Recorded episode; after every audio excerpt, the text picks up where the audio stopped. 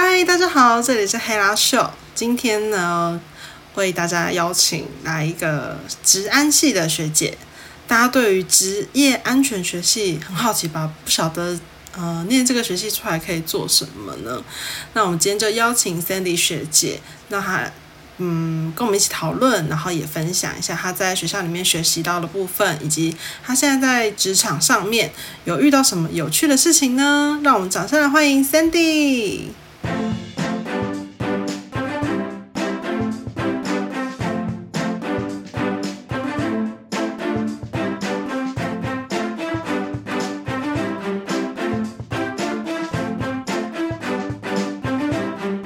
然后我们前面有聊到说，其实呃，Cindy 她从大学。入学之前呢，他其实就应该分数吧，按照分数这样子排科系下来，然后他所就读的是职业安全卫生学系。是，然后那时候会想说要找 Sandy，是因为我觉得很多人在选填这个科系的时候，可能也不知道说这个科系到底在干嘛。对，对，而且可能也不知道说在这个。科系里面可以选到什么？会不会毕业之后就等于失业？毕业即失业。对，毕业即失业，很多人都会担心这个问题。比如说，大家念中文系，然后可能会觉得说，哇，你念中文系很浪漫，但是一毕业就觉得说，你只能当国文老师。没有，搞不好。国文老师，呃，这个不，这个不要录进去，这个不能录进去，不然那个中文系会那个，这个不要录进去，占中文系，对对，突然停。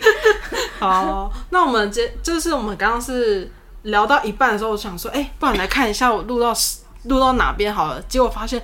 靠，天哪，我的荧幕按掉，然后整个都没录，我只录到八个小时，我想说，Oh my god，我们已经聊了十几分钟了。好，没关系，我们现在就是继续聊，因为 Sandy 啊，他其实呃毕业已经。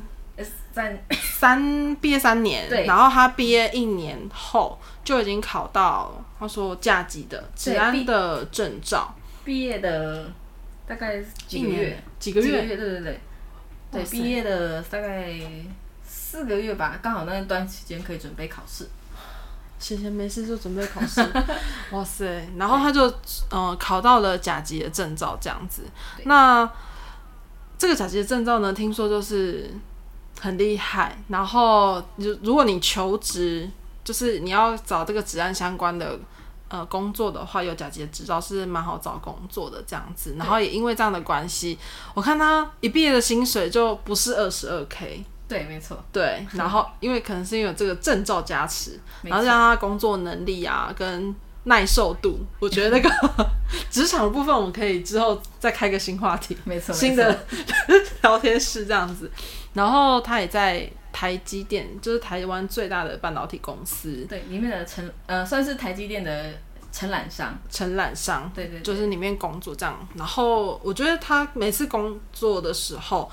回来的时候虽然会很累嘛，但是我觉得他的正能量呢是可以给大家很多的力量的这样子。所以我们就接下来请他继续分享，就是这个职安的部分。那我们这个部分要先探讨是呃。因为像呃，Sandy 他也是完全不了解职安这个科系在干嘛，然后就选填进来。所以我们希望呢，呃，如果大家可以在选填科系之前先了解这个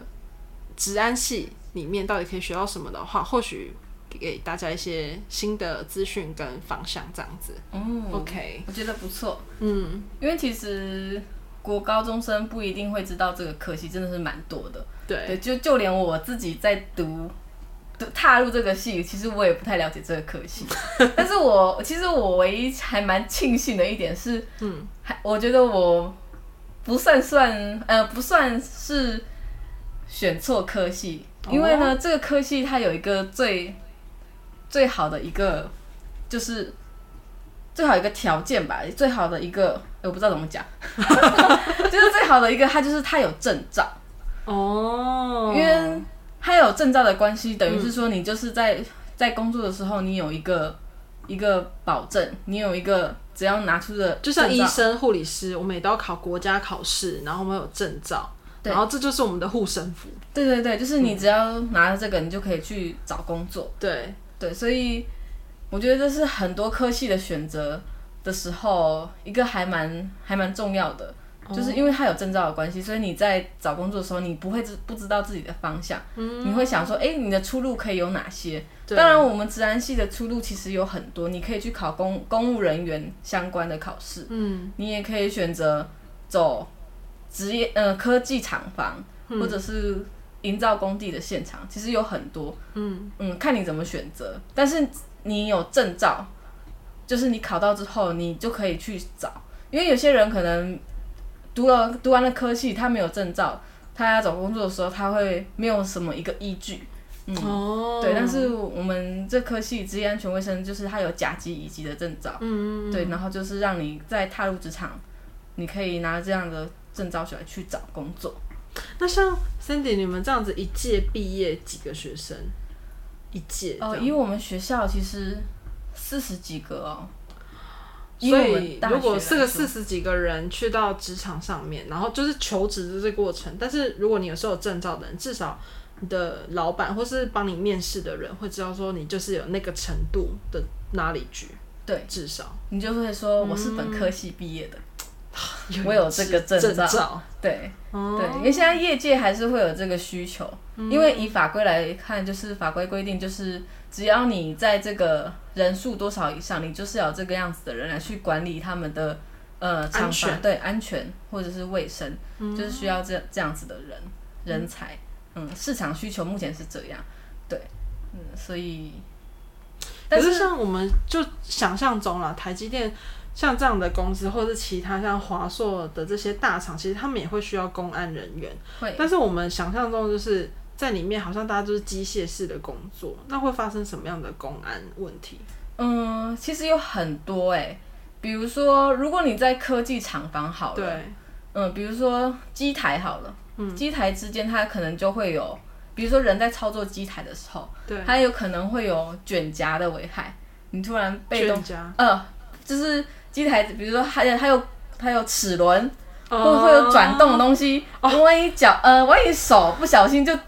就滚进去了，我知道，夹伤了。我们在常常在新闻里面看到，说职灾，什么手指不见了，对，或是手肘整个都不见了，对，冲床不小心用到，哦，对，这是我们我们要去，这是我们的专业，就是我们呃在大学领域学习的时候就会。探讨说，那这样子的一个不安全的环境状况，嗯，我们要怎么让它变得安全？从这个机械设备来去探讨，那我们是不是要改变它的机械设备的安全设计？或者是从人来去做管理，比如说教育训练这个人说，只要遇到这个机台，你要怎么样操作？对，嗯，或者是让他有一个安全操作的这个训练，SOP，对对对，让他可以比较预防这个危害的发生，所以在科技厂房其实有可能会有卷夹的危害，或者是嗯，还有一种就是化学品的危害，这是科技厂房最最严重的，因为真的科技业其实用到很多各式各样的毒性物质，是我们生活中不会看到的，因为它可能是为了要清洗这个晶圆，或者是让这个晶圆呃，就是反正那是制成的领域，不是不是我们呃职安相关的，但是我们知道就是。化学品啊，其实是很危险的。就像是之前有个植灾案例，就是讲到那个化骨水，就是氢氟酸，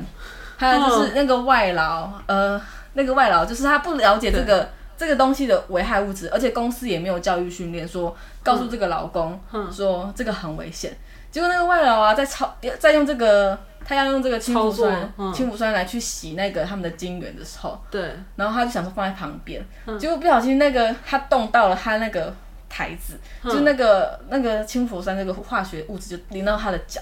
通常这个很危险哦，因为这个是化骨水，它你可能当下没感觉，但是它过几没没几分钟它就死了，因为化学物质就是这样，就是它会，它你说滴到他的脚，然后他就死了，对，他就是慢慢的，他可能还有意识，只会觉得很痛很痛，但是它这个化学物质，它就是侵蚀你的，它就是吸收你骨头里面的钙，对，化骨水。就是这样，氢氟酸对，所以所以如果我们没有给这个劳工教育训练，说你一到这个时候，你就要赶快去做那个紧急处理，就要马上用这个，比如说，如果以以工业厂房来说，我们会说用什么葡萄酸钙，嗯。嗯，或者是用那种迪腐林来去做清洗，嗯，你是抵挡化学物质的。可是你没有教育训练的时候，他就不知道，他就是继续做他的事情，结果天哪，就上了这个社会新闻，对社会新闻没有错。Oh my god！就是对对对，就是我们因为这个工厂他没有教育老公，这是一个，嗯，嗯，还有这个化学品的要怎么管理，这也很重要。所以我们就是在，呃，在进入社科职场之前，我们就是学习这些。呃，安全卫生环境相关的一些领域知识，然后怎么去预防，哦、然后怎么去让大家在这个工作区内的每个每一位工作的人都可以知道，嗯，都可以预防这样子的危害，然后让让工作的环境变得更安全。对，哇塞，那你们的工作很重要哎，因为如果你们好好的学习的话，对啊，就是不会有人因为不知道而。丧失性命这件事情，哦、真的真的，对不对？对对，如果我是知道的人，我当下低到想说西点，然后赶快去找主管或是找知道的人去处理这件事情，一定是赶快处理。对啊，就他没有处理，那时候呃播出来的事他不知道，嗯、然后帮他的人他也不知道要怎么样，帮他的人也不知道，不知道不知道，他们都不知道，因为他们也是外籍劳工，然后那个公司也没有这样子的教育训练。对，天哪！对，那时候就上了这个字。但是我想问，外籍劳工操作操作操作这种危险物品是合法的吗？其实很多很多科技厂房应该多多少少都会有技术员。我们现在不是在讲台积电，技术员都会操作这种东西啊。就是如果不是以机器，当然最好是机器嘛，人不要碰触最好。对。可是可能如果有些人没有没有没有那种到那么好的设备，嗯，就必须是人去操作，人去做。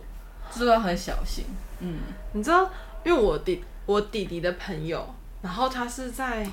也是台湾一间很有名的国企，呃，国家企业，嗯，算国企民营这样子，然后他是一。那种操作那种危险化学物品的，好像收入都会蛮好的，一个月可能快十万块这样，加上年终有的就破百了。但是他在操作那个过程，有一次哦，一两滴那个化学药滴滴到他的，那工作裤算是很厚的，他直接透过去，然后他皮肤就烧伤了。然后我想说，靠，这种东西，就是你给我十万块，但是只要有一天你比如说什么前一天很晚睡觉，那如果你不小心跌下去，就是。就粉，就是死无葬身之地，对，就是完全连你骨头什么骨灰都没有，就对，就马上就，这也算是公安相关吗？算算，那种化学品的，只要跟你职场相关，就是就是了，就是，嗯、因为那是你工作上要做的事情嘛，对，你工作上的事情，然后发生了意外，就是职业灾害，嗯、对，就是职业灾害。那你觉得现在？台湾就是你现在可以碰触到的这个范围之内，你觉得台湾人对于公安意外他们的重视程度怎么样？又是一个尬笑，想要敷衍我？没有，还是大家都想图方便？嗯、呃，我不能说老板一定不重视，反正死的不是我家的小孩。因为其实，嗯，我们先以老板的角度来去思考。我没有说我一定要当老板。假如你今天是一个经营企业者，其实安全卫生啊，它它对这个资方来说，不是生产的一个部门，不会为他带来利益，不会，对，不会为公司赚钱。嗯，因为公司生产就是为了要盈利嘛，对，要有盈余。可是。安全卫生这个部门不是这个，不是这样子的一个角色，嗯，它是一个算是，它算是一个成本投资。你要做好这个投资的话，嗯，大家的安全，然后才能够让这个安全去，呃，才能让让这个其他其他生产线来去做，做这个让公司带来盈利的事情。意意思就是说，老板会把心思主要放在是生产生产的这个。研发、研发或者是生产技术部门身上，嗯、对他来说，安全卫生算是一个成本，就是一个，所以他越重视，表示他要付出的成本越多。越多，所以老板不想要重视是会有的，因为，哎，我我我要做这个东西就是要花钱啊，对，我要做好安全卫生，我就是要花钱啊，嗯、对，嗯，所以很多其实台湾除了外商进来的，比如说美商啊、日商啊，他们会很重视。对，因为毕竟是已经有发展一段的国家了，对，他们会很重视安全卫生。可是像这种刚起步的啊，他们一定不是，他们一定是想要赚赚更多钱。对，对他们来说，生产部门还是主要的。那、嗯、安全卫生对他们来说是成本考量的，所以对他们来说是次要的。嗯，嗯，所以就会比较不重视。嗯，对，所以就是在安全卫生方面，就是推动起来很困难，或者是老板会就觉得，有些老板会觉得说，哎呀，只要符合法规就好了，啊，只要做做样子就好了。对，哦，我这点深有同感。只要有做到那个样子，你虽然法规规定是这样子，但是。上有政策，下有对策，对，对，他会努力的去做到规范里面或框框里面的东西，但是实际上你真的有没有去执行？对，那又是另外一个了。对，对，没错，就是大家都会在上面签名啊、盖章啊，但是实际上呢？实际上有没有真的落实在每一个 每一个厂区或者是每个环境？就是。又是另外一回事，就是真的看个人。对对对，没错，跟看老板的良心。对，所以现在目前台湾其实蛮多都是中小型企业的，嗯、中小型企业它有可能盈利本来就没有到大公司这么多。你像像呃像那种真的台积电啊，或者是那种美光啦，或者是那种呃中部科学园区，只要是有大很大规模的公司，他们一定非常重视，嗯、他们超超重视的。嗯，他们甚至可以就是好好的规范他们的承揽商，因为他们一定有很多下包，一定可以好好规范，因为他们就是有这个呃，除了有资金以外，有金钱以外，可以做这些事情。嗯，然后他们的老板也是很重视的，其实老板重视很重要。嗯，因为只要老板重视啊，或者是就是他们的客户很重视，他们呃他们的客户重视你是不是真的在一个让。劳工是很安全的环境下产出的这个东西，不是剥削劳工的，就是有些客户会重视这种东西。哦，对，所以我，我知道最近这很流行叫 ESG，哦，就是如果你的企业它是，比如说呃，它对于员工的安全很保护，或者是他对于友善环境，然后或是他是比如说环保卫生。哦或者是废水处理啊，这些做得很好的公司，那你为了要做这些，你成本是不是提高？对，那你成本提高，你的售价提高，你是不是相对于其他你的竞争者来讲，你的东西成本就是你卖出的那个价钱比较高？对，如果原本一个我就剥削劳工的话，可能可能要卖一百块，但是我因为要做好后面的这些社会责任的东西，企业责任的东西，我可能要卖到两百块。对对，那为了就是。鼓励大家去投资这样子很好优优良的企业，就是现在成立了非常多的基金，然后来去就是投资他们这样子，嗯、就是鼓励啦，一个社会的鼓励的一个红利吧。对，对对对，嗯，了解。所以除非这样子的公司以外，不然其实中小型企业不会管这些，嗯、就是对于安全卫生会比较弱一点。对，嗯、会比较没在什么做，只要对。OK 就好，我有到达那个标准就好。但是其实很多嗯、呃、好的公司，他们都是优于法规的，对，在做优于法规，嗯，一定是优于法规的，对，通常都是这样。哇塞，这是是走里面的人，就是有做过相关的事情的人才会知道的事情。对，哇。那 Sandy 算是在这个行业从事三年，不久，对，三年，三年 没有很久，没有很久，对，就是那在台湾算是资深的，要到年资大概多少？资深？你说年资？你说做这行的吗？对，做这行哦，一定很好好，所以已经推行在台湾推行很久了，很久喽，大概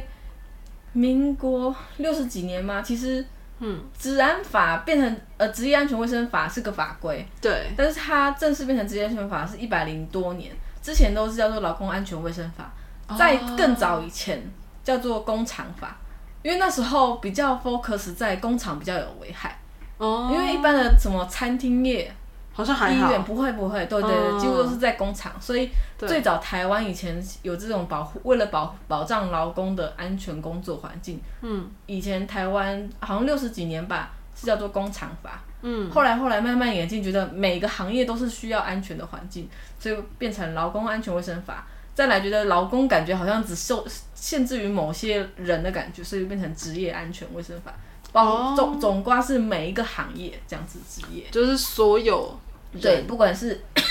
大型的医院、大型的饭店、大型的餐厅，这些人数都很多。虽然他们危害可能。没有到像那种真的是走工厂或者是科技厂那么严重，但是总括这些，只要人数到了这些大型的这些公司企业，或者是科技厂啊，或者是工地，一定都是需要这样子的这样子的人员。哦，哇塞，对，所以因为我刚刚就听到 Sandy 讲说那个法规，我想说那到底你们是依照什么法规？原来就是一开始是工厂法，后来变成是劳劳。劳工安全卫生法，然后后来变成现在的职业安全卫生法。对，就是台湾现在有职业安全卫生法，然后就是依这个法规来去规范所有的职业的，嗯，职业的职业的工厂厂房，嗯，需要符合法规规定。对，哦、没错。但是职业安全法、卫生法是母法，还有很多很多的下面的一些小法规，对对对，或者是细则等等的，对。那我们请 Sandy 最后帮我们分享一个，就是你觉得你在从事这个行业里面最有可能感得到感动啊，或者是印最印象深刻的事情。